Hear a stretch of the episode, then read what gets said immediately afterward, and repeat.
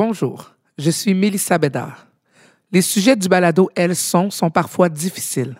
Difficiles mais essentiels.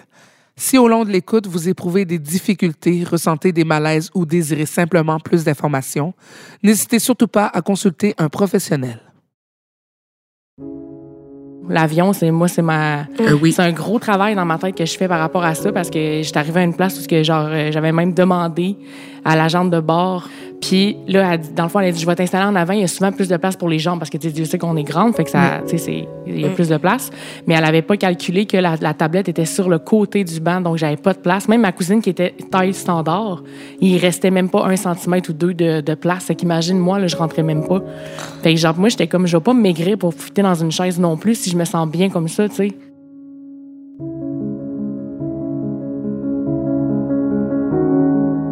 Né d'un besoin d'affirmation, Elles est un balado qui part à la découverte de personnes qui ont des chemins de vie atypiques, des parcours marqués par le poids de la différence. Ces dernières acceptent aujourd'hui de raconter leur histoire. Cet épisode célèbre le courage et la résilience de ces personnes.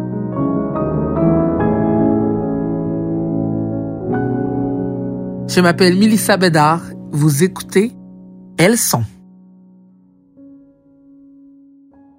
Le sujet d'aujourd'hui, le corps, le corps parfait.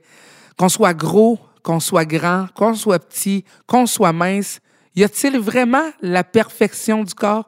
Et j'ai la chance de recevoir deux femmes magnifiques et extraordinaires, Andréane, qui, toi, t'essaies de démystifier le corps de la femme taille plus. Ouais. Allô, Andréane? Bonsoir. Non, c'est bonjour. Bonjour. et Justine, qui toi, euh, tu es petite et avoir avec un corps mince. Et je pense que pour les deux, ça l'amène son lot de problèmes.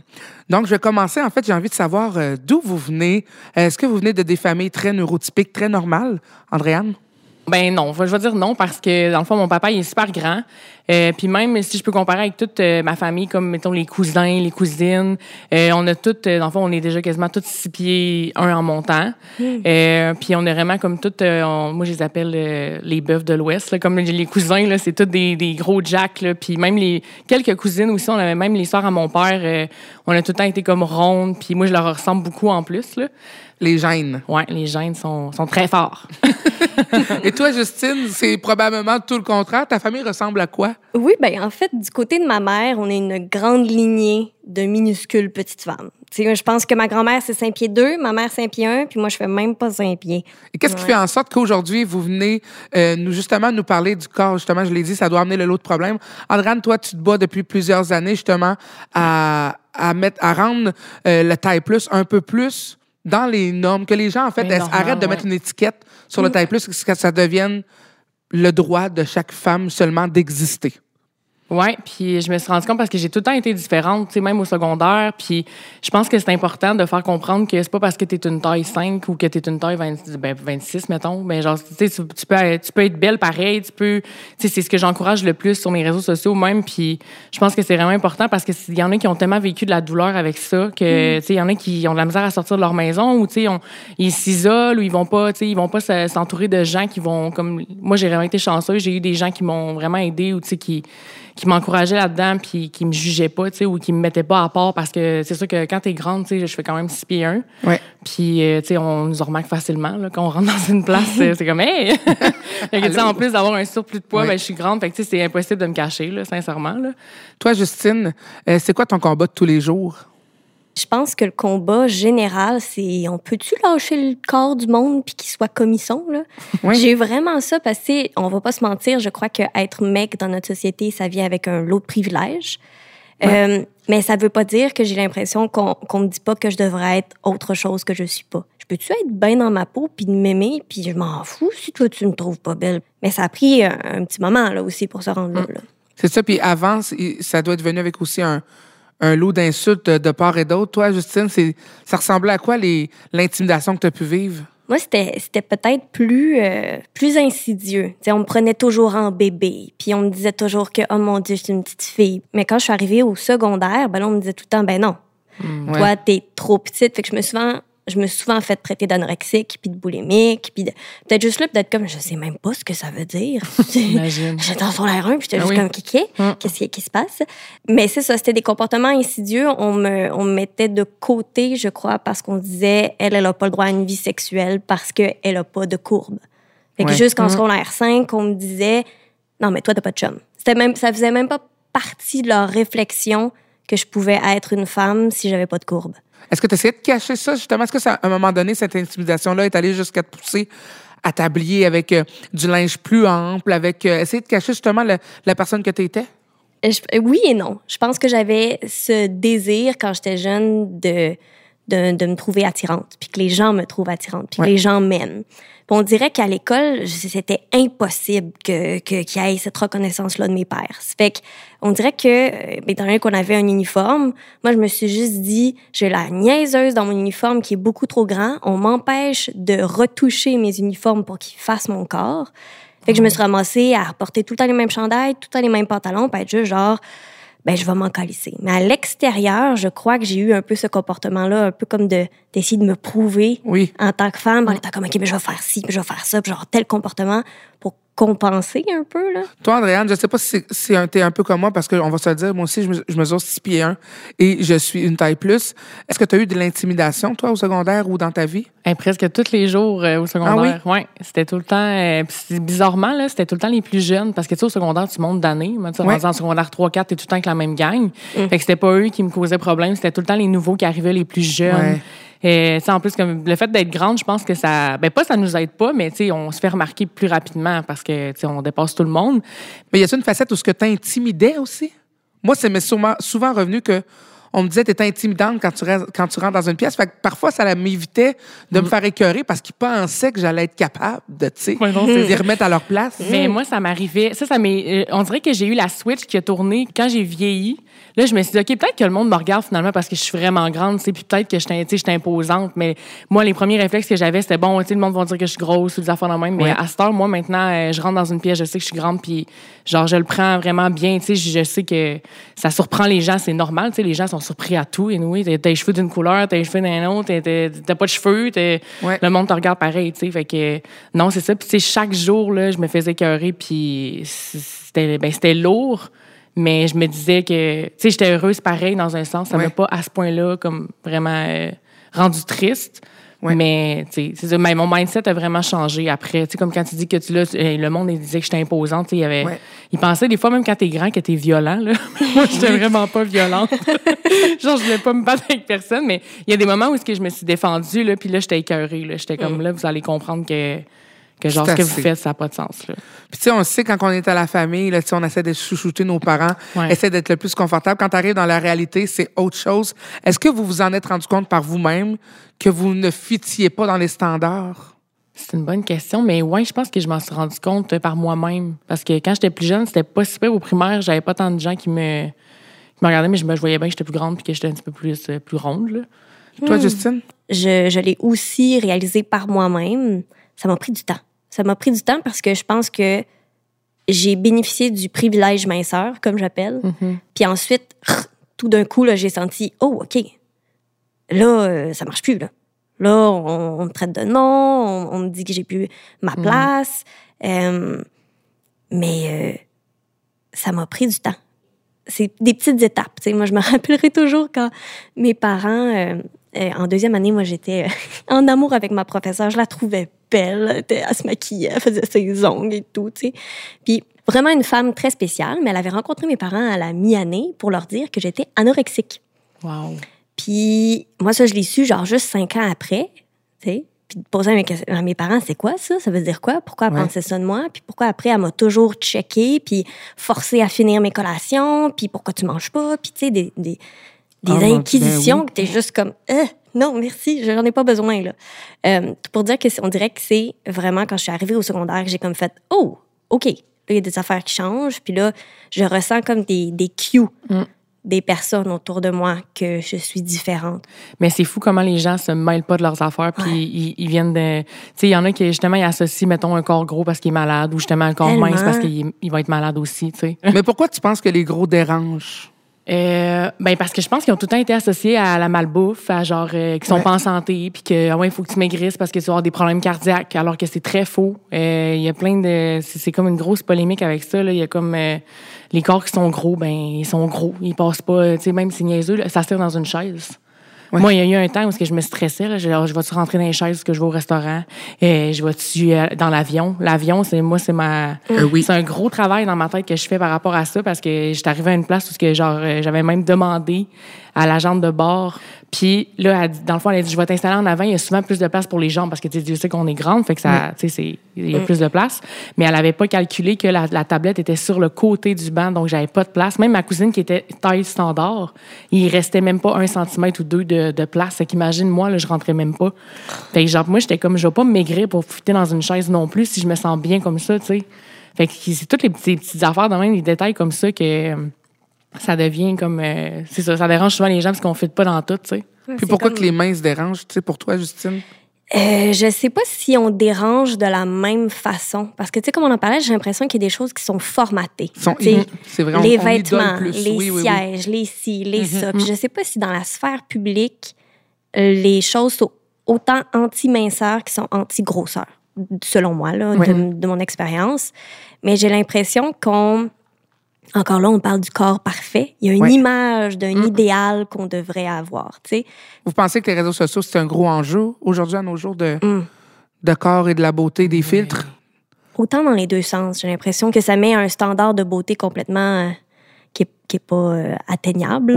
Mais d'un côté, j'ai l'impression que ça crée aussi des communautés qui peuvent se serrer les coudes puis faire comme, hey, on le sait que c'est pas atteignable, puis on va être inatteignable ensemble, puis Ouais. On s'embarque. T'as raison. Mm, Les réseaux sociaux. Moi, ça me, ça me euh, projeté, euh, pas dans le succès, là, mais dans, dans pouvoir aider les gens. Comme euh, j'avais, je sais, j'ai une voix. Les gens m'écoutent quand je parle, puis j'adore parler de ça. Puis c'est quelque chose qu'il y a des filles, il y a des, moi, je sais pas, même si toi, si tu reçois des, des témoignages, mais moi, il y a des gens qui me connaissent même pas, puis ils m'écrivent leurs euh, leurs problèmes, puis ils se confient à moi. Ah, tu sais, moi, je me regarde pas dans le miroir. tu sais, surtout même les relations amoureuses, ils se regardent même pas, ils sont même pas capables de, de, de se dévoiler à leurs copains ou, tu sais, juste avec les amis, ils vont pas à tel endroit parce qu'ils veulent pas se faire juger.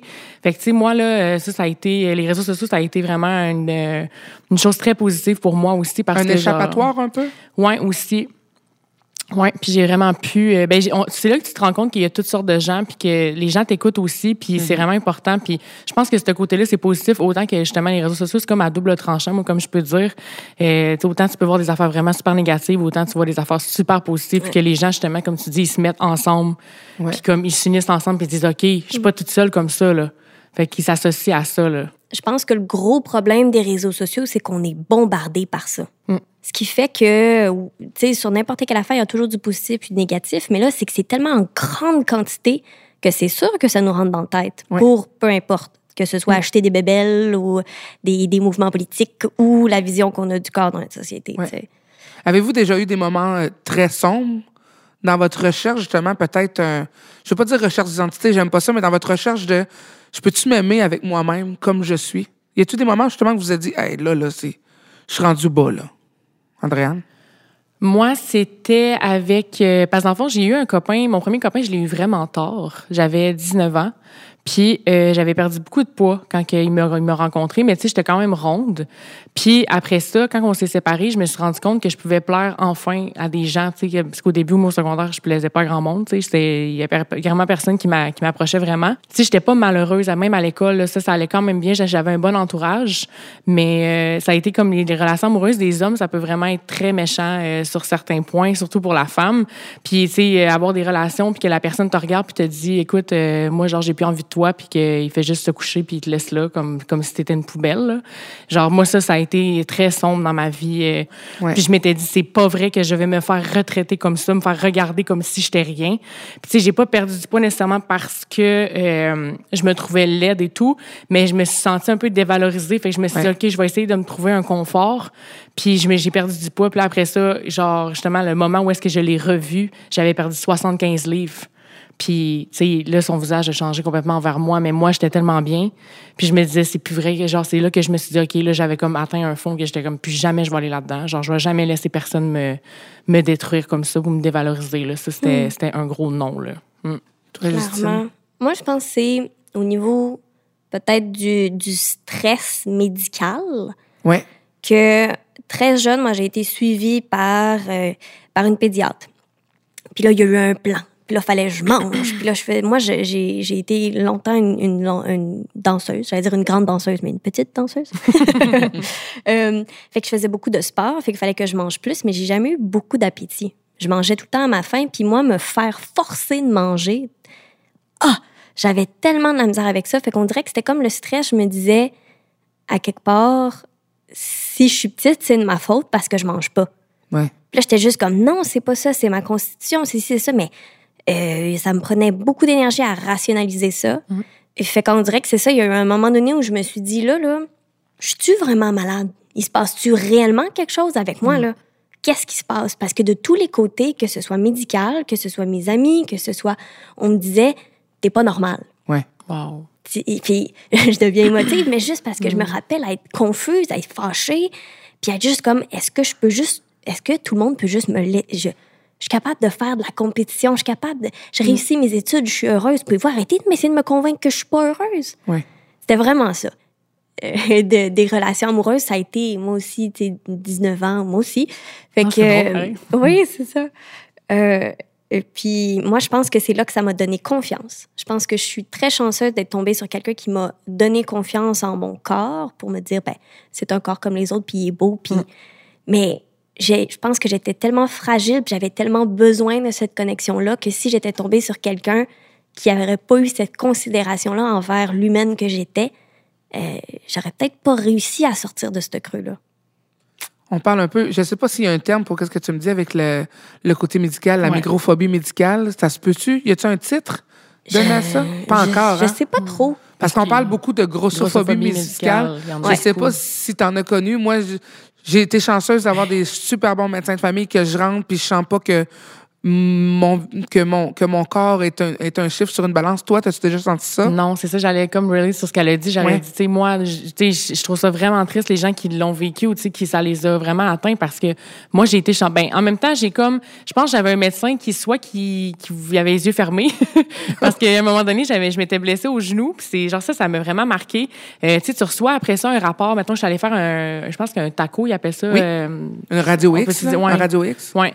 Puis euh, il y avait comme j'avais reçu un rapport euh, comme détaillé du résultat puis tout ça. Puis la première phrase c'était la patiente étant très corpulente. Mais mon médecin me l'a lu devant moi, tu vois, puis il a jamais il a jamais dit cette phrase là. Jamais jamais. Il a tout de suite tombé au- à l'autre Ah, résultat. ça, OK, ouais. Fait que c'est soit qui voulait, soit qui était peut-être mal à l'aise de m'en parler parce qu'il y a des gens qui sont pas toujours à l'aise, mais moi j'en ai pas tant vécu, tu vois, tu sais, puis j'ai jamais, j'ai été bloquée que, tu sais, je pense que même si quelqu'un m'aurait dit, ben tu sais, il faudrait peut-être que tu perdes du poids, ben non, ouais, excuse-moi, non. Genre, euh, mon bilan de santé, j'ai jamais rien, j'ai pas de diabète, pas de cholestérol, j'ai pas, tu sais, j'ai pas eu de problème de, de, de santé là, fait que tu sais, je vois pas pourquoi tu te serais assis avec moi puis tu m'aurais dit, ben écoute, il faudrait que tu perdes du poids. Puis je sais qu'il y en a qui en vivent, ça c'est vraiment, c'est vraiment triste, puis tu sais ça, ça, ça joue beaucoup sur euh, le mental tu sais comme. L'estime. C'est comme tu dis, on est chanceux d'avoir rencontré Ouais. des médecins qui nous ont pas, euh, qui nous ont pas traités comme des personnes grosses, tu sais, comme ah ben non, euh, là dans le fond tu t'es cassé le bras, mais c'est peut-être parce que t'es grosse, tu sais, genre ça fait pas de sens là comme. Ouais, Ou même toi, ça peut être tu t'es cassé le bras parce que t'es trop maigre. là, Ben, sais. c'est ça, Oui, c'est Puis, puis c'est intéressant parce que j'ai l'impression que le- la pédiatre qui m'a suivie avait était pas nécessairement peut-être discriminatoire dans ses pratiques, mais moi j'ai j'ai- je fais des migraines. Puis Ça Mhm. aussi, ça m'a été passé par mes chères grand-mères du côté de ma mère. Ouais. On se partage beaucoup d'affaires. Euh, mais ce qui faisait que j'étais suivie en neurologie, mais à chaque fois qu'on en parlait, on parlait de mon corps. Puis là, ben, Oui, c'est c'est sûr qu'à quelque part, avec la science, il y a des liens, il y a des choses que moi, je peux pas nécessairement comprendre, mais j'avais 14 ans. Mais non, Fait que c'est sûr que moi, je fais des connexions que peut-être qu'il faudrait pas faire. Mais euh, moi, je pense que c'est mon, mon, mon système, mes parents qui sont aussi dans le milieu de la santé, qui étaient capables de peut-être comme rationaliser le tout puis m'aider. Mais effectivement, on dirait que même si elle était pas mal intentionnée, ma pédiatre avait de la misère à, à m'aider dans ce cheminement-là Ouais. avec mon corps. C'est, moi, là, j'ai, une image tellement claire tu sais, de, de la courbe de croissance. OK? C'est ça. Puis euh, moi, euh, dès que je suis allée la voir, ben là, c'était comme, oh, on va regarder ça. tu sais. Puis Ouais. moi, c'était clair que j'allais jamais rentrer dans la courbe de croissance. J'allais pas faire plus que 5 pieds 3, là, c'était Ouais. clair. Mais très vite, c'était comme, il faut, y arriver. Il Mhm. faut se rendre à Saint-Pied. C'était comme l'objectif. Mais je me mettais tellement de pression de moi, il faut que j'y arrive à cet objectif-là. Puis ça me mettait tellement de stress. Puis peut-être qu'au final, je la remercierais si j'avais fait Saint-Pied. Puis j'aurais fait comme, oh, magnifique, là, maintenant je fais 90 livres. Yes! Mais euh, au final, je sais pas si ça m'a apporté plus de bien. Puis Ça, ben, c'est la, on peut pas vraiment le savoir. Mais moi, ça m'a mis plus. J'étais heureuse. On a commencé à me parler de ça. Puis là, je suis devenue stressée. Puis je suis devenue malheureuse. Puis quand je me suis libérée de ça, ben, c'est devenu, c'est redevenu positif. On se retrouve après la pause. Comment on fait pour se reconstruire quand on vit des moments comme ça, Justine? Hmm, c'est c'est une bonne grosse question, mais j'ai l'impression que les, les autres autour de nous sont comme un peu le catalyseur. Hmm. Comme un peu, ils ont été le catalyseur pour nous pointer du doigt puis nous dire vous êtes différents. Euh, mais je crois que ça vient de la relation qu'on a avec nous-mêmes. C'est c'est toujours un peu, on en revient à ça, la relation avec son corps, la relation avec. Mm. Mais c'est vraiment ça. Je pense qu'il faut réaliser que nos corps, ils sont tellement capables de faire des affaires merveilleuses, peu importe, ils viennent dans des petits pots, dans des gros pots, on sent. Comme, j'allais sacrer. Mais, euh, mais euh, je, je, je crois vraiment que le corps humain est génial, peu importe comment il est fait. Mm. Puis de commencer à réaliser à quel point on est capable de faire des choses incroyables. Moi, ça m'a comme aidé. Moi, le fait que j'ai continué à faire de la compétition pendant ces huit années-là, j'ai fait, mais je suis capable de faire des affaires. Mais si j'avais pas eu ça, je pense que j'aurais eu de la misère parce que j'étais pas dans les cours d'éducation physique. On me disait tout le temps, faut que tu fasses ci, faut que tu fasses ça. Tu rentres pas dans les chartes, tu rentres pas dans les chiffres. Fait qu'on dirait que pour moi, une relation saine avec son corps, ça part avec être capable de réaliser les potentiels de tout ce que le corps peut créer. Tellement. C'est très beau. Mais moi, j'approuve le côté euh, de t'entourer. Moi, c'est une de mes, de mes clés dans la vie, là, de m'entourer de des gens qui vont me valoriser ou qui vont être positifs. Tu sais, le, le positif, c'est vraiment super important. Puis, ouais, j'ai, j'ai, on dirait que j'ai pas d'autres, euh, d'autres aspects. Tu sais, c'est vraiment d'être avec des gens qui vont te rendre heureuse. Tu sais, mon côté social, je l'ai vraiment euh, développé. Puis ça le fait que j'ai pu briser un peu la bulle. Parce que des fois, les gens vont te regarder, mais c'est peut-être juste parce que, hein, crime, ses lunettes sont vraiment belles. Hein, crime, genre, j'aime trop ses cheveux. Puis ça, moi, j'ai vraiment essayé de casser cette espèce de que les gens te regardent, puis dans ce temps-là, brise leur bulle, va les voir, dis, hey, bonjour, vous faites un sourire. Puis, au début, j'avais pas cette mindset-là. Là. Je me disais, oh non, il comme je disais, il me regarde quand je suis grosse. ou. Fait que, sais, c'était vraiment de briser ça. Mais plus tu développes ton côté social, je pense que tu approches les gens, tu, le- tu leur parles, ben ils te voient d'une autre façon déjà en partant. C'est sûr qu'on dirait que c'est un petit plus qu'il faut faire parce qu'on est différent, mais encore là, c'est vraiment euh, de tout briser ça, l'espèce de, de pattern que les gens ont. le- on a tout le réflexe de regarder, même tout le monde le fait. là. Vraiment. On- C'est ça que je parlais euh, l'autre jour. On a tout le réflexe de juger Ouais. à la première impression. Totalement. Ah. Avant même de connaître, Fait qu'elle soit mince, qu'elle soit grosse, qu'elle soit handicapée, on a tout le réflexe de ça. toujours juger au premier regard. Tout le temps. Puis je me demandais, Andréane, toi, là, c'est quoi tu dirais à la petite Andréane qui n'était pas sûre d'elle aujourd'hui? Oh, qu'elle est belle, qu'elle est bonne, qu'elle est capable. Puis que, justement, de rester forte, puis de s'entourer, de continuer à s'entourer des bonnes personnes parce que c'est pas parce qu'elle est différente des autres qu'elle peut pas, euh, qu'elle peut pas avancer euh, dans une vie euh, de bonheur. Mm. Toi, Justine, qu'est-ce que tu dirais à, à la Justine qui n'était pas sûre d'elle? Euh, je pense, je dirais de se foutre de ce que les gens pensent beaucoup plus tôt. Je pense que ça m'a pris du temps avant de réaliser ça, mais ouais, je dirais juste euh, les gens vont t'aimer pareil, Vraiment. peu importe, tu sais. Euh, Puis surtout, je pense que c'est c'est l'éternelle question de se changer pour les autres. Là. Ouais. Je dirais, pas besoin, fais rien, tout est beau, ça va aller. Hey, merci vraiment, Andréane. Merci beaucoup, Justine. Écoutez, c'est tellement le fun. Puis, comme vous savez, j'ai trois filles, puis je suis tellement là-dedans en ce moment. Dans... Hey, Imaginez-vous qu'elles sont déjà dans la recherche, justement, du corps parfait avec tout ce qu'elles voient. Et j'ai demandé à leur euh, médecin de famille, Monique, de m'écrire un petit mot que je peux leur répéter à toutes les soirs pour qu'elles sentent que qu'elles sont juste magnifiques comme elles sont. Et Monique a écrit ceci, la santé, c'est un état de bien-être tant mental que physique. Le poids, c'est un chiffre. Une personne, c'est bien plus qu'un chiffre. Alors, merci beaucoup, les filles. Merci, Merci. à toi. C'était Andréane et Justine dans Elles sont, un balado de Nouveau Mois. Une production de Casadel. Producteur Patrick Franck Serrois. À la recherche Charlotte Laberge. Une réalisation de Denis Martel. Elles sont est une idée originale de Caroline Arsenault et Catherine Robert. À la gestion de projet, Pascal Dick. Je m'appelle Mélissa Bédard. Pour d'autres épisodes, rendez-vous sur nouveaumois.ca.